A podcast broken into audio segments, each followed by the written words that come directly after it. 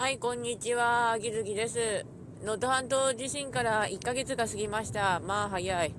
まあ4時10分が地震が起きた時だって言うんですけど、私はその時、金沢に行って、だいたい兼六園とか見終わって、さあ、焼きカレー食べに行こうみたいな感じで、あの、行きつけのお店へ行こうとしていました。そして、一日金沢に閉じ込められ、下手すると弟がいなかったらしばらくずっと閉じ込められてました。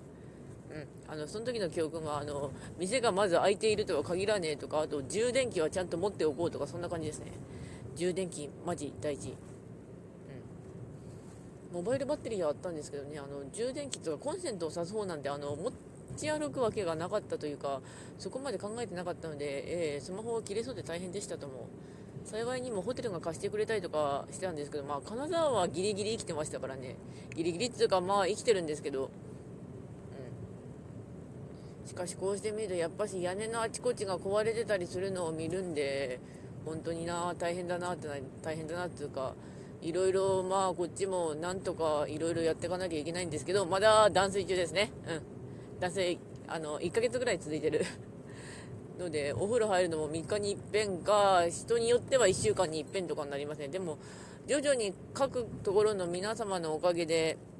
お水はなんとか確保されているのでどうにかなってるところはあります。ありがとうお水。あのインフラなんて儚いもんさって正直思ってます。いやむちゃくちゃ儚い。ぐしゃーしたからね。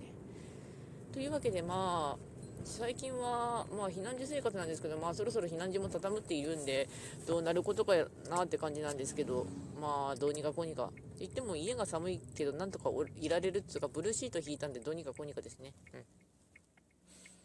まあでも1ヶ月も経ってるからみんなさそろそろ復興というかまあ前に進まなきゃなって感じで頑張ってるのを見てるとすげえなってなりますね。私はただ仕事をしているだけさってなるし